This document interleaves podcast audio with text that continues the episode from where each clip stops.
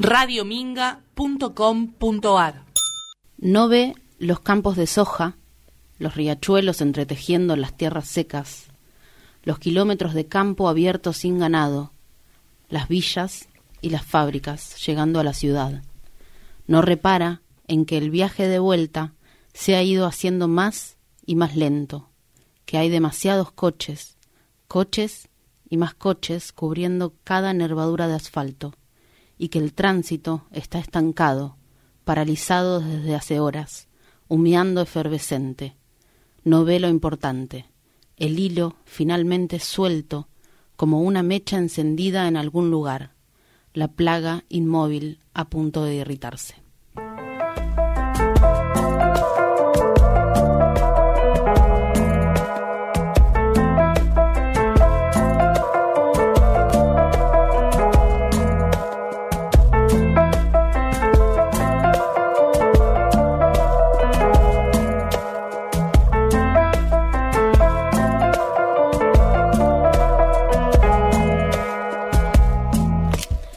Hola, hola, hola, hola. Se escuchan eh, ruidos de tutuca. Ruidos de tutucas. Bueno, ya lo escucharon, está acá delante mío Agustín Bordiñón. Hoy en Las Bastardas. Hola, Bordi. Hola. Me había quedado. Hola, amiga Lufe. No lo Hola. hablar. Lo invitaba, no lo dejaba hablar. Hola a toda la oyentada bastarda que dicen que cuentan. ¿Cómo están? ¿Todo bien? ¿Vos todo bien? Todo tranquilo. Comiendo tutucas. Bien, es lo que hay que hacer un martes a las eh, 19. Comer tutucas, escuchar Las Bastardas por el aire de Radio Minga. Hoy, eh, una ausencia que Tita brilla por su ausencia. Cuando no está, vamos a hablar de ella bien, le vamos a tirar muchas flores. Claro que eh, que, mm, bueno, estaba con unas cositas. Le mandamos un beso grande a Tita. Un abrazo enorme eh, y bueno, el martes que viene la vamos a tener acá de nuevo. Obviamente. Eh, lo que tiene Radio Minga y lo que tiene la cooperativa Ladran Sancho en general es que la reserva es tan buena como la primera línea. Como lo- Vos sabés que venía pensando eso como que eh, yo estaba en el banco de suplentes y de repente el técnico me hace, vení, vení vos. Calor. la directora técnica Lucía Felice me dijo, bueno, vení, que hoy te toca. Y acá estamos, vos, ya hermanas. estabas pre- vos ya estabas preparado entrando en calor. en- Sí, yo estaba mirando ya de reojo, estaba con los pantalones cortitos bien puestos. Yo quería entrar a jugar a, a la pelota. Así que hoy este equipo, bueno, eh, Lucía Felice soy yo, Agustín Bordiñón, Mariano Gómez del otro lado del vidrio que nos separa de los ruidos de la calle, que no la voy a decir porque van a- nos van a empezar a llegar eh, regalos que no vamos a poder eh, contener en este espacio. No, no, vengan Sí, con un buen, con unos bombos, unos redoblantes. Si vienen así como tipo en plan fiesta, eh, a mí me gusta eso. Bueno, puede ser. Bueno, lo primero, vamos a lo importante. Vamos. Apareció de, así como de la, na- de la nada, en la calle, en la puerta. Alguien lo dejó o quizás cayó de un balcón ¿En la puerta de acá de la radio? de la radio, sí. Ah, mira. Un eh, come coco, nos enteramos que se llama. El, co- el típico come coco. Sí. ¿Ubicás? ¿Cómo lo describirías? Lo ubico. O sea, yo lo vi esta mañana con acá con el compañero Marianito. eh, y me llevó a, a la infancia. Sí, claro, porque es un juego, eso que hacías cuando estabas muy aburrido en clase. En clase. ¿Qué necesitas para hacerlo? ¿Una hoja? Una lapicera y Una lapicera. mm, unos buenos lápices de colores, ya Algo un de color, resaltador, sí. algo de eso y suma un montón. Exacto. Es este juego que yo lo describo como, eh, parece, si lo pones así, parece como un títere que abre su boca, ¿no? Y que se abre en distintas eh, direcciones, ¿no? Y uno tiene que elegir un color eh, y un número Sí. Y le tira un, un mensaje, digamos. Sí, sí. Es, es, es la hoja de papel eh, plegada de diferentes formas con hay unos, unas buenas frases ahí escritas adentro que hay que revelar. Exacto. El destino te habla a través del Comecoco. Vamos a hacer una pequeña prueba Dale. para ver cómo Dale. funciona esto. Me Vos tenés encanta. que elegir un número, el 28, el 30, el 11 o el 5. El 11. El 11, bien. 11, era así, ¿no? Tenía que decir el número Sí. y se vuelve a abrir con el 1, el 2, el 6 y el 5. El 6. 6. Y ahora tenés que elegir 1, 2, 6 o 5. El 2. Y ahora sí leo un mensaje que está eh, oculto detrás de este número que dice, el mundo explotará en tres segundos. Hay 3, 2, 1. Te engañé. Uy, uy, uy, uy, uy, uy, se desconectó la consola. no, bueno, muy, muy- eh, son frases que te pueden tocar. Cualquiera. Y este, ah, este acá, Clara, te engañé, es como un chascarrillo que te hace. ¿Vamos de nuevo? Vamos de vuelta. Bueno, elegí. Pará, ¿querés que te lo haga yo vos? Ah, dale, por favor. A ver. Quiero saber que tiene el destino eh, preparado para mí. Bueno, perfecto. Entonces, ahora tenés que elegir vos entre el 30, el 11, el 5 y el 28. El 30. El 30. 30. 30. Ahora tenés que elegir entre el 1, el 2, el 5 o el 6. El 5. 5. Soy un señor eh, mayor jugando un juego de niños. Ahora tenés que elegir el 7, el 8, el 3 o el 4. El 3. 3. Ah, no, listo. Ya está. Ahora abro. abro Descifrar el mensaje misterioso. Levanto la solapita del 3 y dice.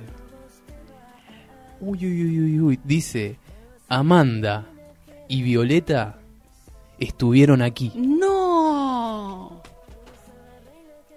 ¡Qué miedo, hermanas! Bueno, eh, Amanda, Violeta, si están por acá, eh, espero que estén cómodas. Ahora tenemos una silla más. Sí, sí, sí. Si estuvieron, ya, ya no están. No, bueno, pero no sé Pero si no lo son sabemos. espectrales o corpóreas. Bueno, eh, hay tutucas que le podemos comprar. Porque hoy viene de... Llevémonos bien. este programa viene de apariciones, un poco. Ah, Al- algo de este programa, una pizca de este programa. y mira que atinado que haya aparecido un comecoco en la puerta de la radio esta mañana.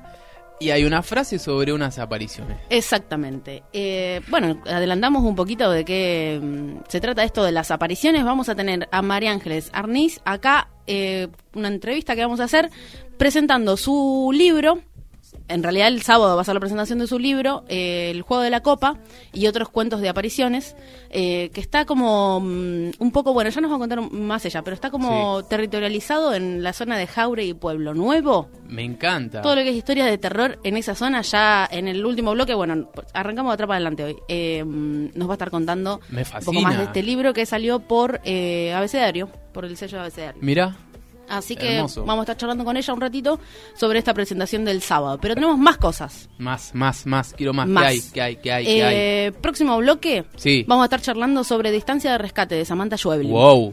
Peli que salió en Netflix el 13 de octubre, la semana pasada. Sí. eh, que estuvo ahí eh, liderando algunos, algunas tendencias de Netflix, una, una película basada en una novela, está bien, la novela de Samantha Schweblin, eh, mm, autora argentina, vamos a estar charlando de eso un ratito, de ella y de la peli también. ¿Y qué más? ¿Qué más? ¿Qué más? ¿Qué más tenemos? Tenemos tu columna ¿eh? Sí. sobre el foro de ESI.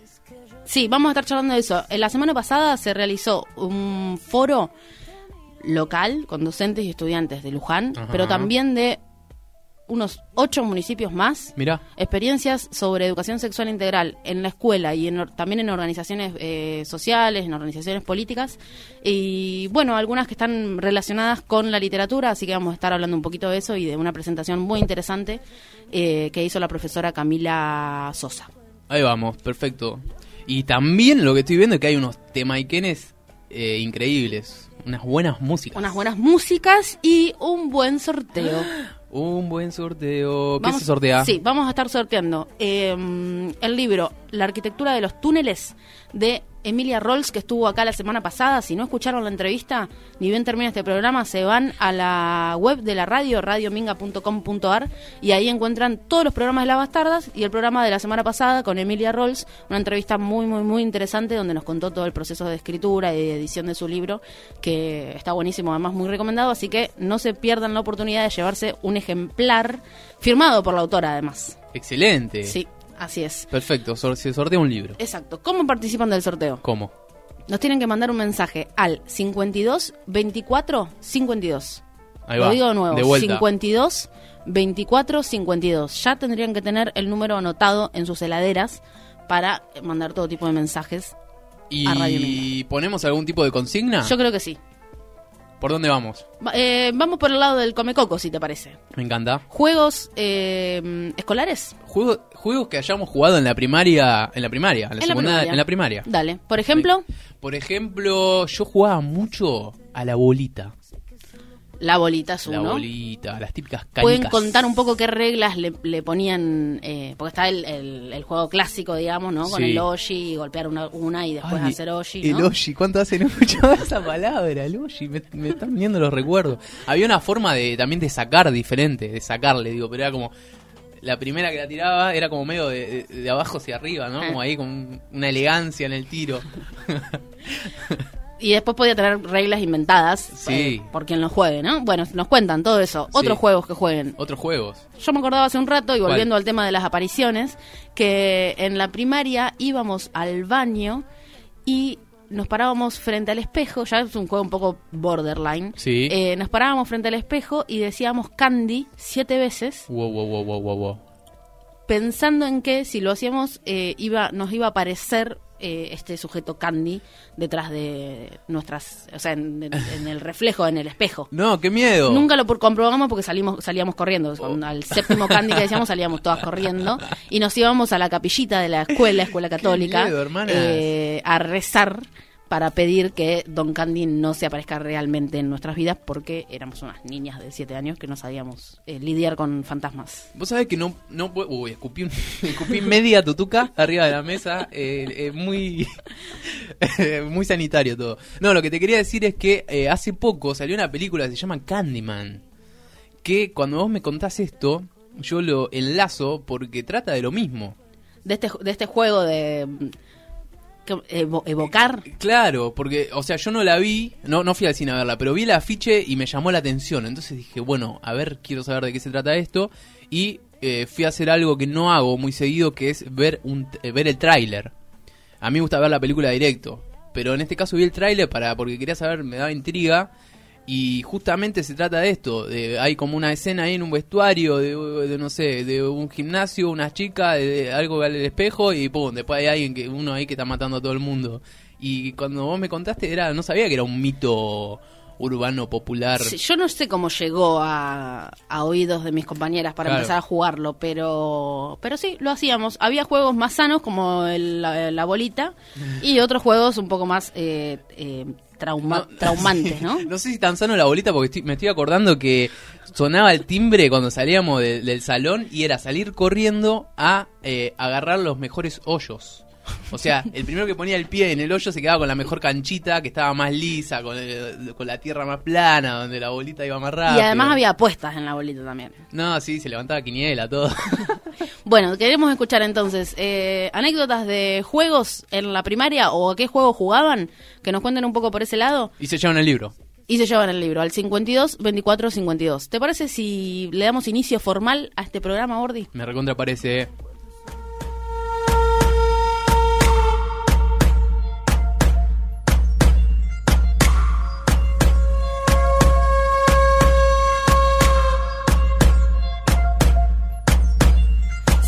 Bueno, vamos a hablar de Distancia de Rescate, una película que salió en Netflix la semana pasada.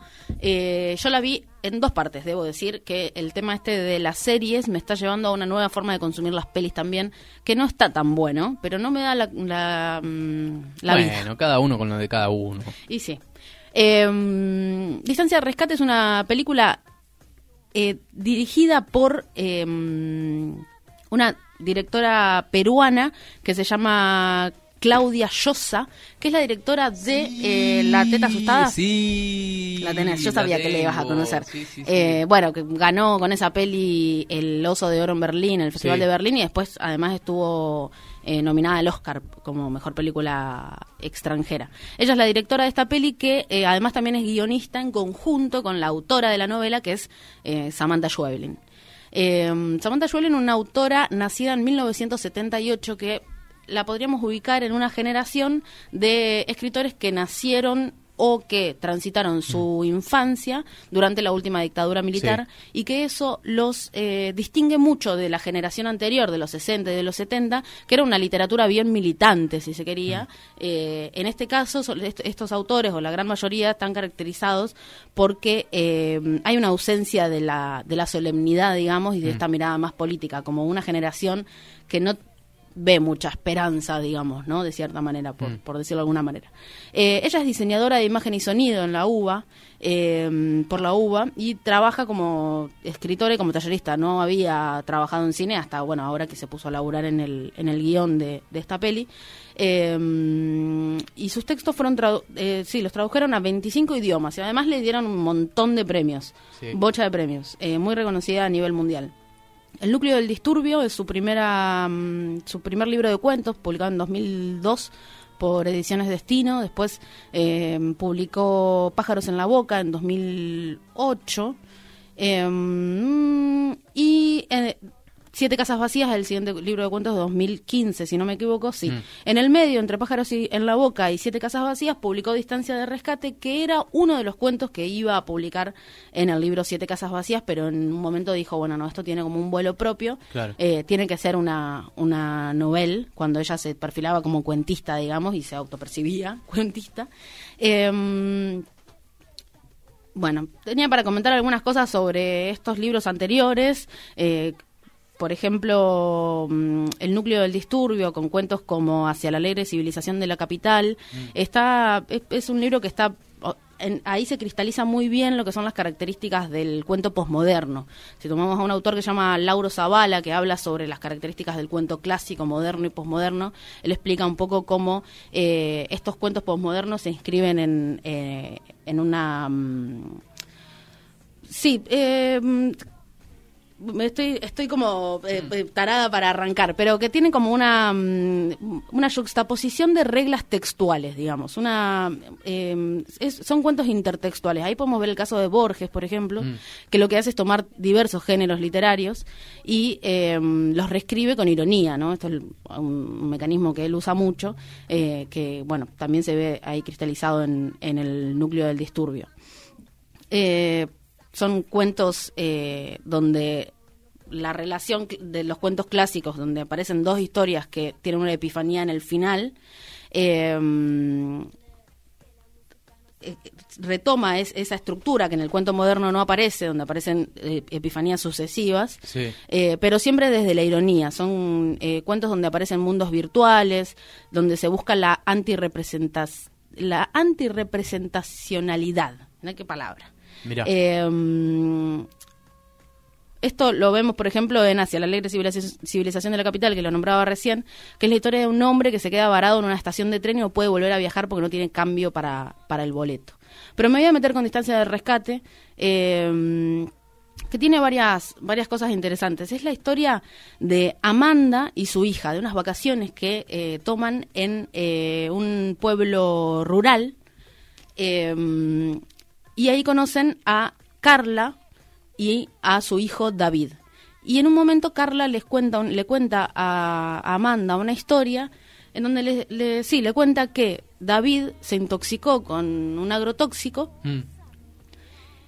y que una bruja del pueblo hace una migración de su alma. Lo que le dice es, Wow, wow. ese cuerpo no puede aguantar el veneno, pero si nosotros migramos su alma a otro cuerpo, el veneno se va a ir, una parte del veneno se va a ir con el alma y va a perder la batalla. Ahí va. Pero otro alma va a venir al cuerpo de David.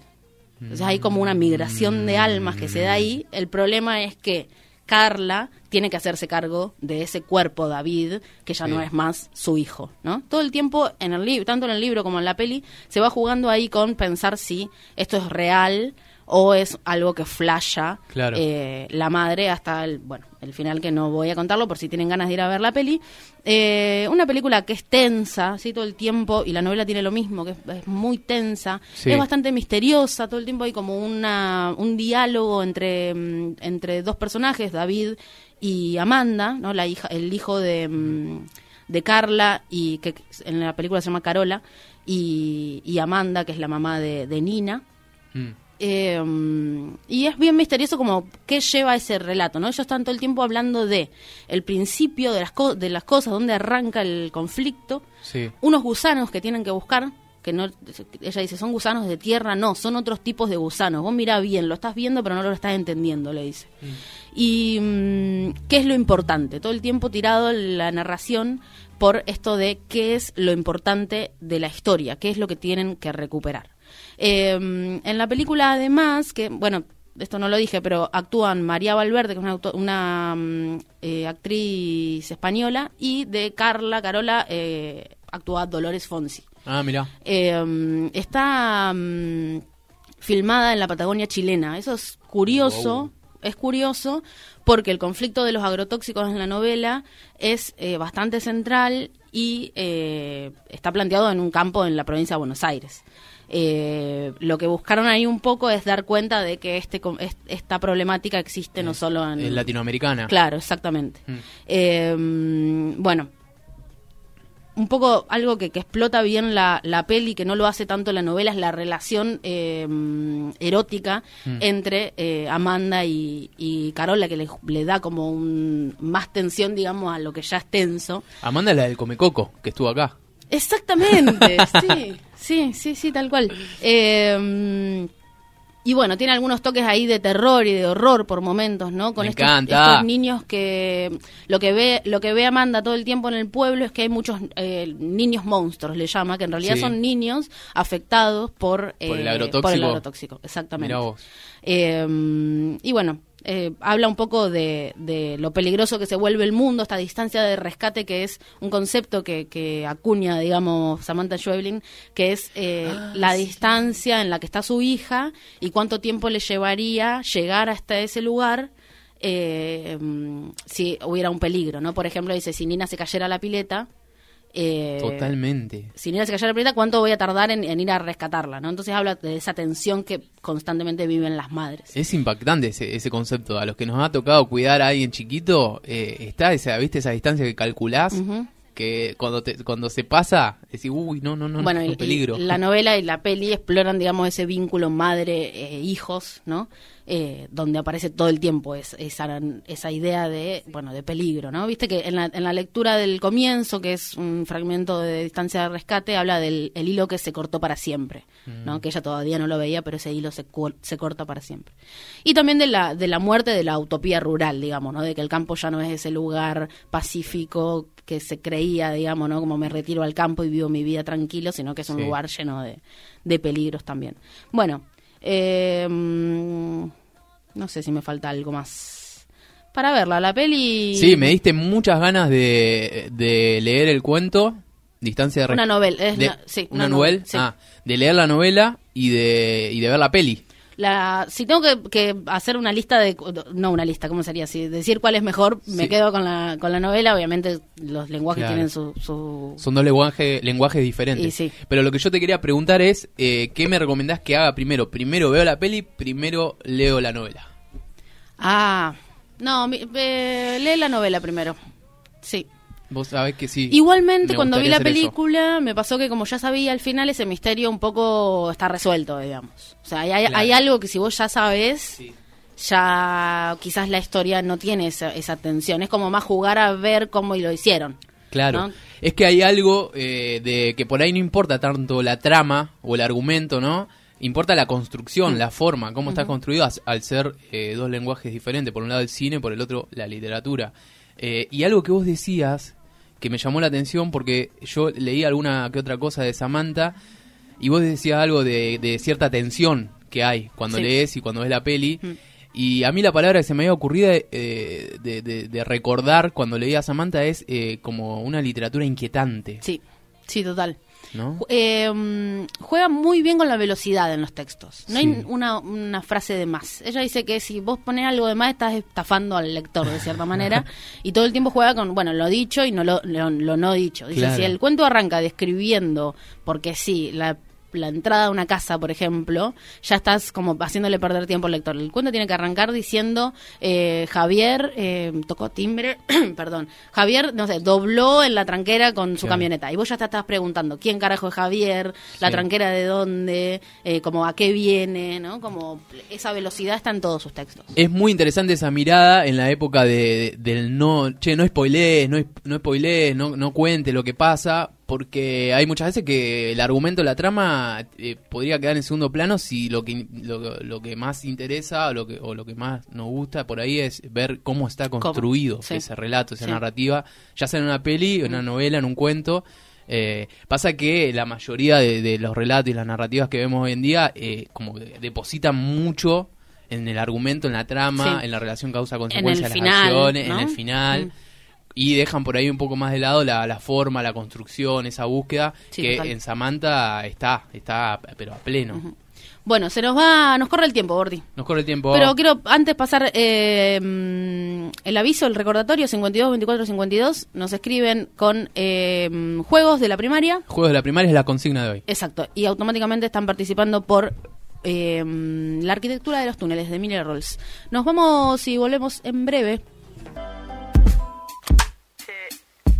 Hacerse el disimulado, no sé.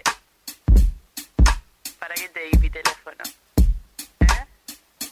Dime por qué no llamaste si pensas en mí. Retomamos, volvimos al aire de Radio Minga, este programa llamado Las Bastardas, hoy con eh, equipo, mm, con, ap- con apoyo mm, moral. Suplente. Sí, No puedo hablar porque estoy bailando. está bailando, confirmo. bueno, Bordi, Sí. hoy tenemos, tenemos, sigue, sigue este programa, ya llegamos a la mitad, pero tenemos un montón de cosas. Sí, Eh, contame, ya.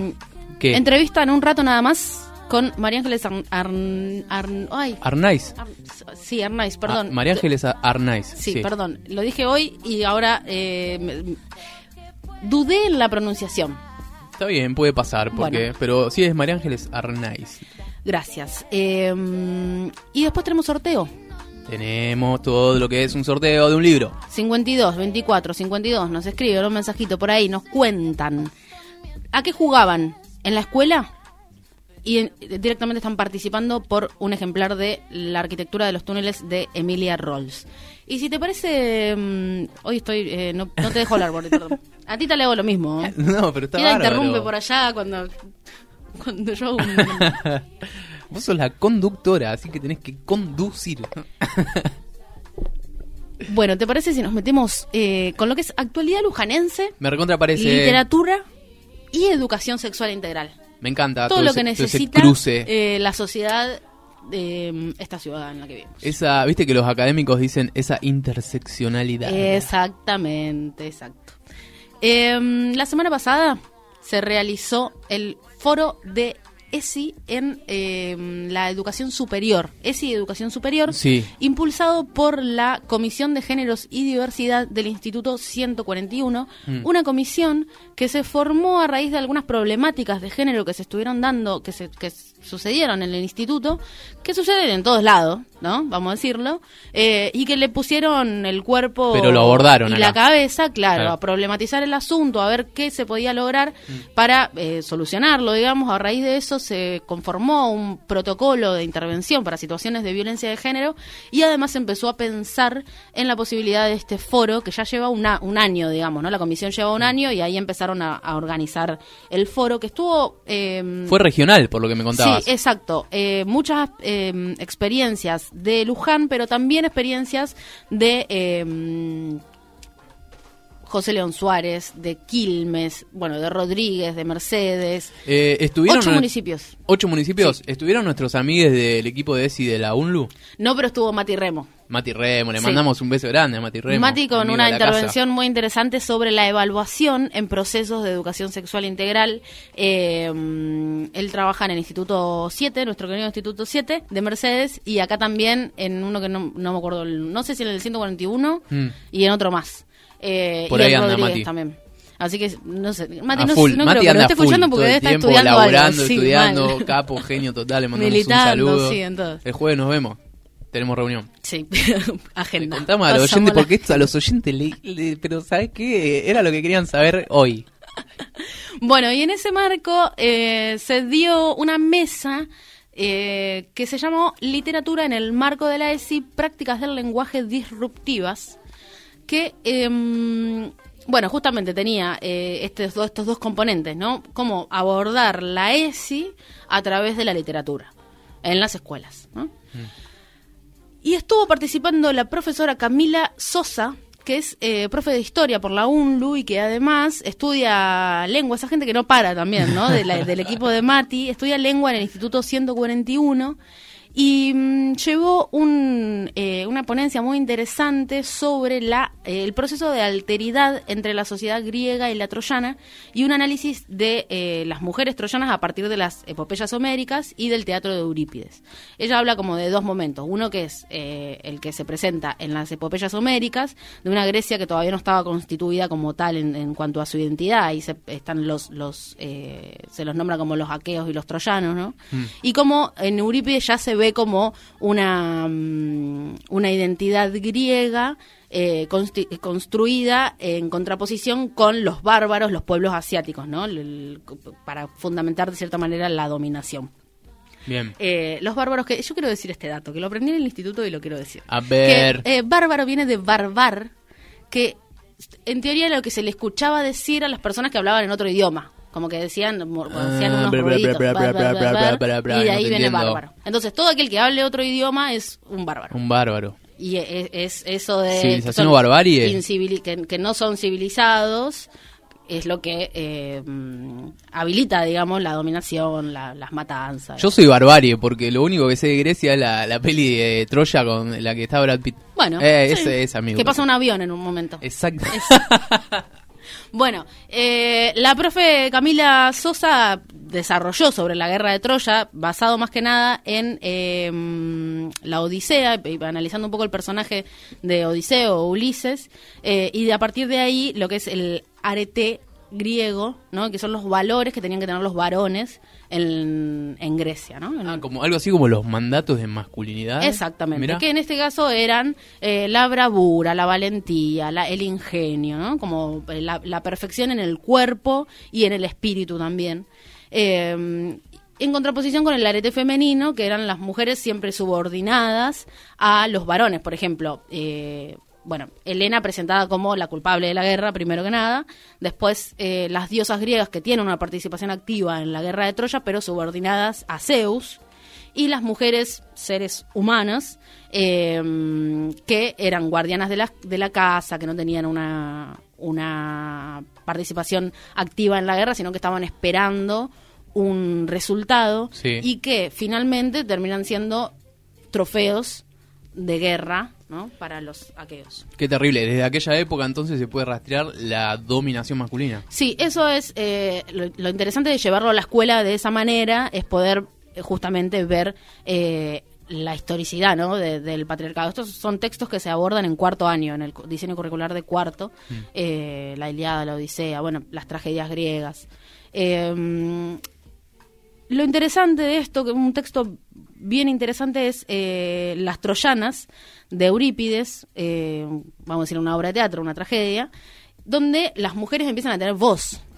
Ellas eh, ahí sí explican lo que es ser una mujer en la Grecia arcaica, ¿no? Es Ahí va, ahí aparece la resistencia. Donde hay poder siempre hay resistencia. Exacto. Eh, se pinta ahí también esto del arete del arete griego, pero con como con una especie de derecho a réplica, donde estas mujeres, eh, Écuba y Andrómaca, que son como las ahí dos de las que más eh, voz tienen, digamos, eh, por ejemplo a Odiseo, que era el héroe griego, lo pintan como este tarado que viene acá. Que Como Icardi. Iba a estar el comentario de, de coyuntura. Hay, hay que tratar paralelismos con, con la coyuntura todo el tiempo. Y sí, yo no puedo dejar de pensar mientras vos contás Sí. esto en, en todo el culebrón de Wanda, Icardi y la China. Es, eh, sí, es un culebrón, claro. Esto no, más, más estudiado, más, más profundo, lo, lo otro un poco más banal, pero Pero, es lo que se no, relacioné. no, es lo sobre, que pude. sobre los discursos mediáticos igual hay, hay también mucho estudio. Sí, totalmente. Nosotros acá en la cooperativa tenemos a, a nuestra licenciada en memes, Eh, Josi, Josefina de Matei. claro, claro que sí.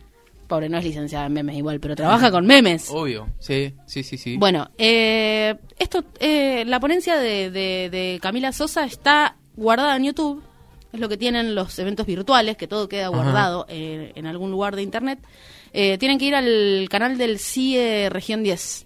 Y si no, se van a la nota de Ladran Sancho, ladransanchoweb.com.ar. La nota se llama eh, Educación Sexual Integral acá y en todas partes, haciendo un poco referencia a, esto, a esta eh, regionalidad del evento.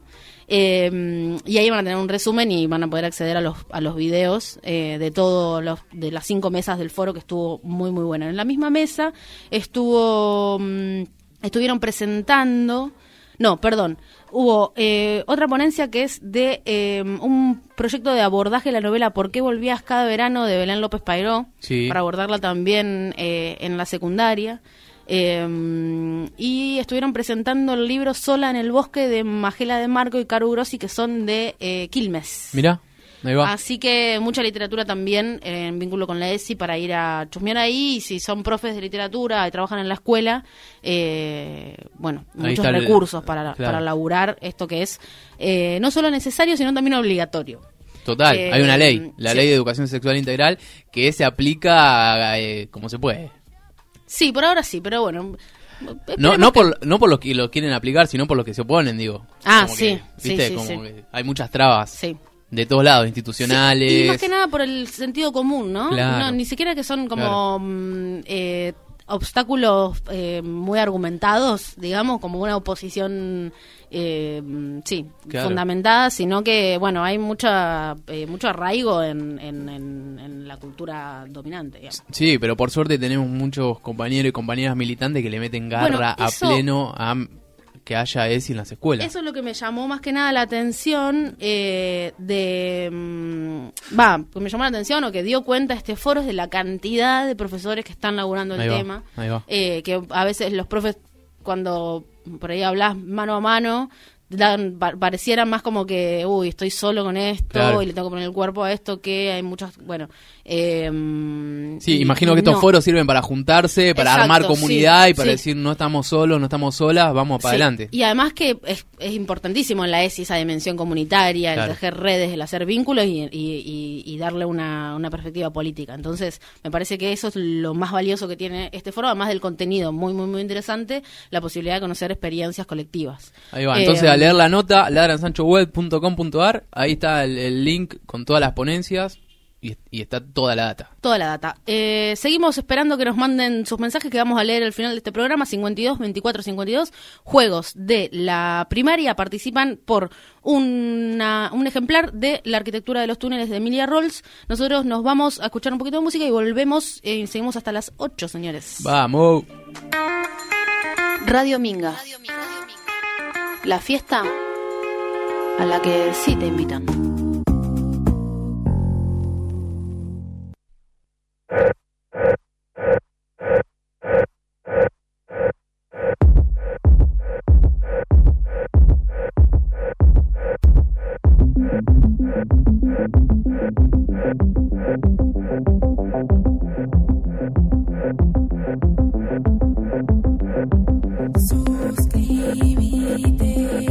Radio Minga es una más de las patas que permiten que esta cooperativa se apoye y camine. Radio Minga es el proyecto radiofónico de la cooperativa Ladran Sancho. El periodismo independiente y autogestivo que hacemos se sostiene gracias a tu aporte y además accedes a los mejores beneficios, consumiciones, descuentos en multitud de rubros, eh, regalos, libros, bueno, hay de todo, eh, descuentos en ropa, en... eh, Eh, comida, salidas, eh, libros, todo tipo de cosas. Bueno, sí, hay, hay bueno, muchas cosas. Se van a radiominga.com.ar y desde ahí pueden hacer eh, su aporte. Les, agradec- les agradecemos mucho que lo hagan. Les agradecemos mucho. No sé por qué me salió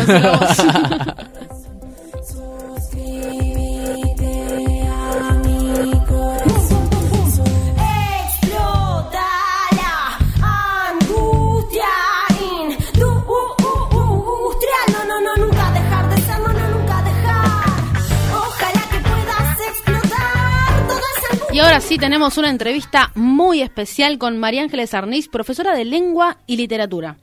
Eh, del Instituto 141, justo estuvimos Mirá. hablando. Y también eh, de la Escuela Inmaculada Concepción de Jauregui, escuela que te ha Ahí visto fui yo. nacer y crecer. Claro que no, sí. Primaria y secundaria, completa, en Inmaculada. Bueno, salen bastante bien los chicos de Inmaculada.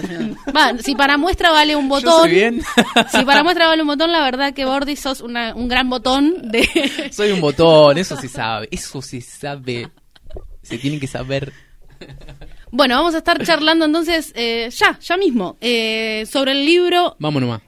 El juego de la copa y otras eh, otros cuentos de apariciones. ¿Lo digo bien, María Ángeles? ¿Estás ahí del otro lado?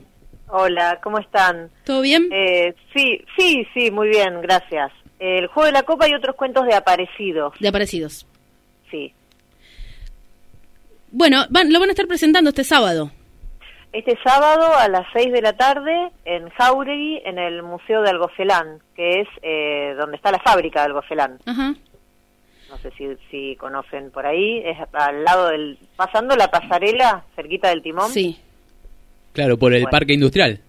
Claro, exactamente, es en Ahí el va. Parque Industrial. Perfecto. Una zona que tiene como, eh, mm, digamos, relatos, mitos. Ahí está la laguna historias. seca. Hay, hay, hay historia, hay mito. exactamente. Un poco por claro, ese uno, lado. uno de los cuentos eh, está situado ahí. Me muero, me En la laguna encanta. Tengo muchas ganas de leerlo ya. Ah, bueno. sí, en realidad se trata un poco de eso, de, de, de pasar a lo que sería la, la lengua escrita, el lenguaje escrito, lo que ya circula desde hace muchos años en nuestros pueblos, pero bueno, nada, algo así como... eh, desde hace años vengo con ganas de, de recopilar estas historias y bueno, ahí está, ahí está el libro. ¿Nos podés adelantar alguna de las historias que aparecen ahí? Eh, por ahí no, no les cuento las historias, pero sí este, les cuento cómo las construí, si les parece. Bueno, sí. Si tienen ganas Sí. de, de- de Sí, por escuchar. favor. Este, bueno, desde hace años tengo como, me surgió así como la necesidad de, de, de escribir estos textos que en realidad tienen como, podríamos decir, múltiples este, autores, porque es el pueblo mismo quien Claro. construyó estas historias, ¿no? O sea, de ahí surgen los mitos. Este, algunos personajes que son del pueblo, como por ejemplo el chancho, es bastante como particular, ¿no? Es como bastante local. Sí. Por lo menos yo no lo escuché en otras en otras regiones. Pero después está la solapa, el hombre gato, que eso sí circula por la llorona. Hay una llorona que, bueno, como sabemos el origen es de México, pero circuló por por casi todas las Sí. comunidades de Latinoamérica, ¿no? Este, y bueno, y en Jauregui también hay un, un rincón, una curva donde está la llorona, así que, como le decía, algunos personajes son bien propios y otros son personajes que van rodando de comunidad en comunidad y bueno, y por acá también tenemos las versiones, entonces me dieron ganas de, de registrarlas, digamos. Mira, a mí particularmente me, me gusta mucho y me da muchas ganas de, de leer el juego de la copa porque Ajá. eh, lo, que- Hiciste lo que- un campamento en el timón. Sí, No. bueno, yo fui Inmaculada eh, y, y sí, conozco toda la zona y además eh, hay algo que, que- que está pasando ahora con muchas escritoras que es eh, tomar mitos populares argentinos, Claro. latinoamericanos, porque Claro. muchas veces la literatura de terror estaba asociada a mitos provenientes de Europa. Y, Claro. y, y- y que, y que sea algo más cercano eh, da más miedo y más ganas de, de leer. Sí, también un poco para promover la, la identidad cultural local, ¿no? O sea, todos tenemos nuestra llorona, todos tenemos nuestro hombre gato.